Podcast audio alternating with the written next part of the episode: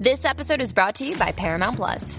Get in, loser! Mean Girls is now streaming on Paramount Plus. Join Katie Heron as she meets the plastics and Tina Fey's new twist on the modern classic. Get ready for more of the rumors, backstabbing, and jokes you loved from the original movie with some fetch surprises. Rated PG 13. Wear pink and head to ParamountPlus.com to try it free.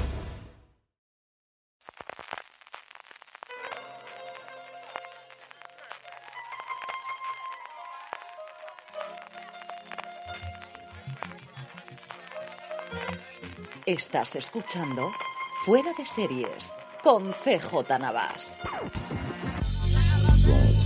Bienvenidos a Streaming, el programa diario de Fuera de Series en el que un servidor CJ Navas te trae las principales noticias, trailers, estrenos y muchas cosas más del mundo de las series de televisión. Edición del lunes 2 de enero de 2023. Feliz año antes que nada. Espero que hayáis empezado con muy bien pie este año y que me estéis escuchando. Como comenté, aprovechamos la noche vieja para cambiar el servidor de podcast. Parece que todo ha ido bien. Eso quiere decir que si me estás escuchando, todo ha ido bien.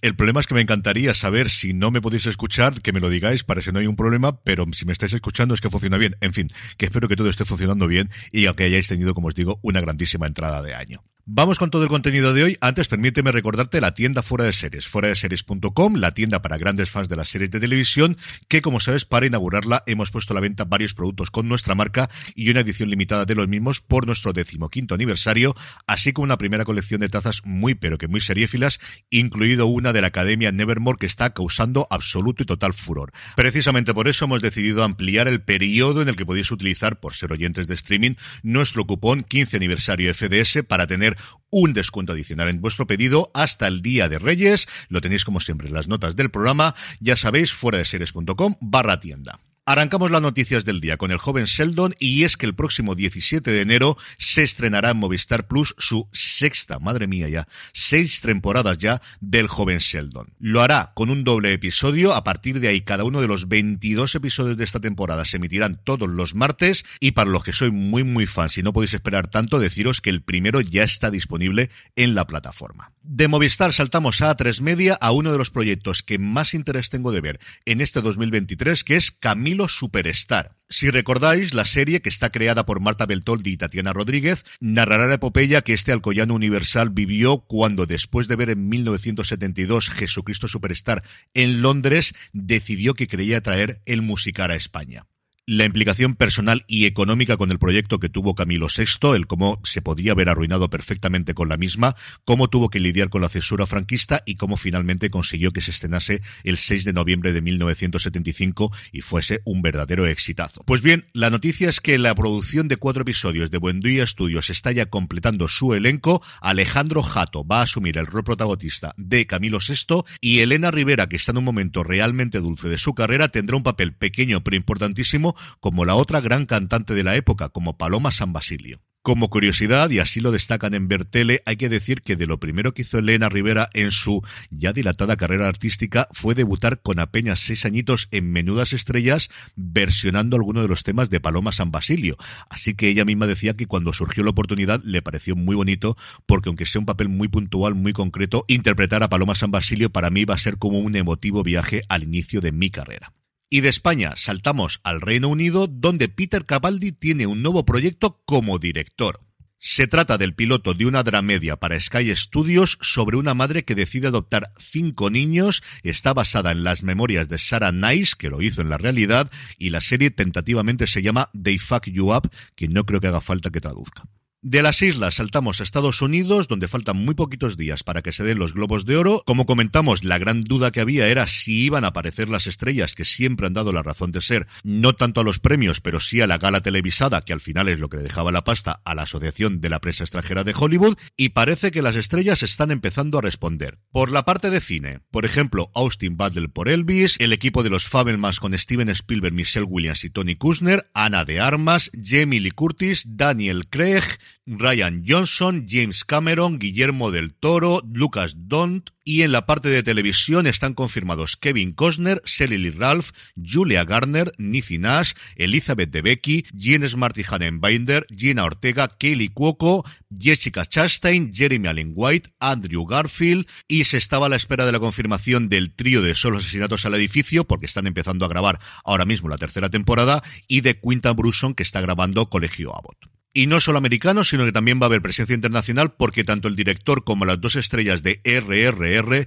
esa absoluta locura de película india que tenéis disponible en Netflix, van a aparecer también en la primera vez en la que hacen promoción en Estados Unidos. Todo esto evidentemente es susceptible de cambiar y de que algunos decidan, igual que Brendan Fraser o Tom Cruise, que no quieren volver a saber absolutamente nada más de los globos de oro, pero desde luego parece que Hollywood ha decidido perdonar a los globos de oro, al menos por este año.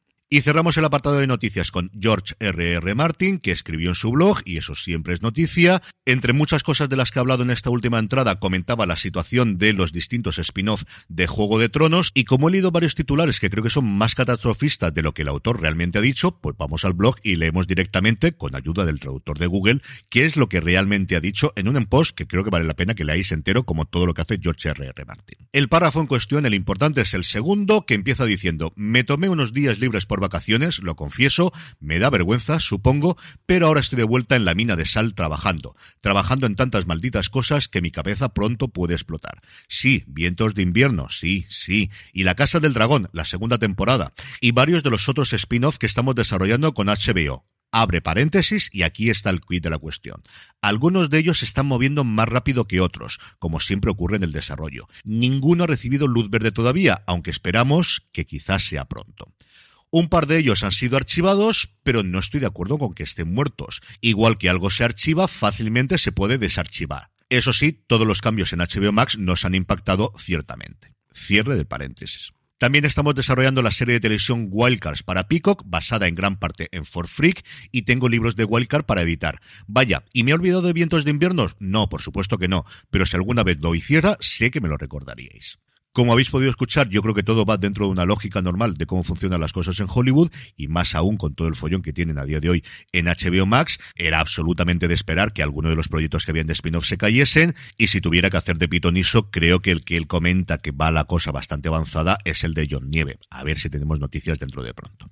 En el apartado de trailers, dos cosas interesantísimas a mi modo de ver. El primero de ello no es realmente un trailer, sino un avance de los primeros minutos de la tercera temporada de Picard, que estrenó en exclusiva Will Wheaton en su programa Detrás de las Cámaras oficial que tiene de todas las series de Star Trek, en el que además estuvo Kate Milgrew hablando de su experiencia grabando Prodigy, la serie animada. Son, como os digo, dos minutitos que tiene pinta de ser el principio del primer episodio de la tercera temporada, en el que de repente Picard, que está escribiendo tranquilo en su escritorio, escucha una llamada escucha un sonidito, un sonidito que ni él ni el ordenador son capaces de identificar y ahí os lo dejo, lo podéis ver como siempre en nuestro boletín, en nuestra newsletter a la que os podéis suscribir gratuitamente desde fuera de seres.com.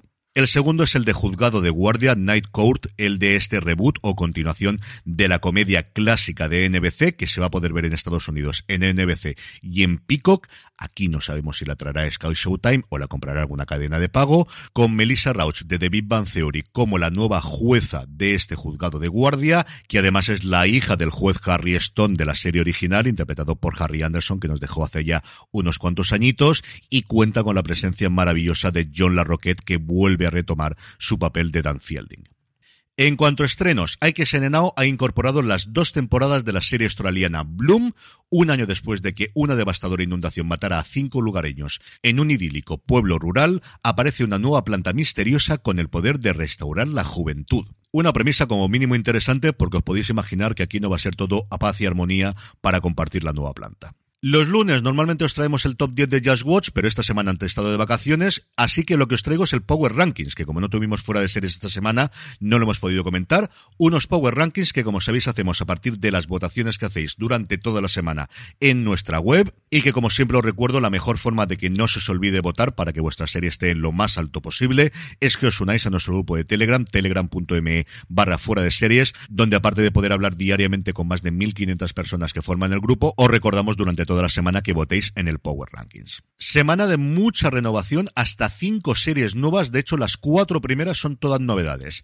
En el puesto número 10, The Crown, que la gente ha aprovechado las navidades para verla. En el 9, La Materia Oscura, cuya tercera y última temporada se está viendo actualmente en HBO Max. En el 8, Jack Ryan, recién estrenada su tercera temporada. Y en el 7, Exterior Noche, la serie que desde luego está dando muchas alegrías a Filming. La he visto aparecer en muchísimos top 10 de final de año de críticos españoles. En el puesto número 6 nos encontramos con la primera serie superviviente de la semana anterior, que es Slow Horses, ya ha terminado su segunda temporada en Apple TV Plus y baja dos puestos con respecto a la semana anterior. En el 5 y escalando un puesto, La vida sexual de las universitarias, que mi hermano me dice que es divertidísima y que no es exactamente lo que dice el título. En el 4, la entrada más fuerte de la semana, todas las criaturas, grandes y pequeñas, en filming. En el 3, y aquí es la primera noticia, de Wild Lotus, que deja el primer puesto por primera vez prácticamente desde que se estrenó y cae dos puestos con respecto a la semana anterior. Hasta el 2 escala Willow, la serie de Disney Plus, subiendo tres puestos con respecto a la semana anterior. Y en el 1 ha tardado, pero por fin ha llegado miércoles, Merlina, Wednesday, la serie de Netflix, por fin corona para celebrar el año nuevo nuestros Power Rankings. Y terminamos como siempre con la buena noticia del día y es que Variety informa que dentro de la ley audiovisual que se aprobó recientemente en el Congreso a finales de año ha habido cambios sustanciales sobre los incentivos fiscales para las producciones internacionales en nuestro país. En el apartado de películas se ha aumentado el límite de 10 a 20 millones. En el apartado de series se ha elevado a 10 millones de euros por episodio y además un límite que había antes para los pagos a las estrellas, que estaba un máximo de 100.000 euros, ha sido totalmente eliminado.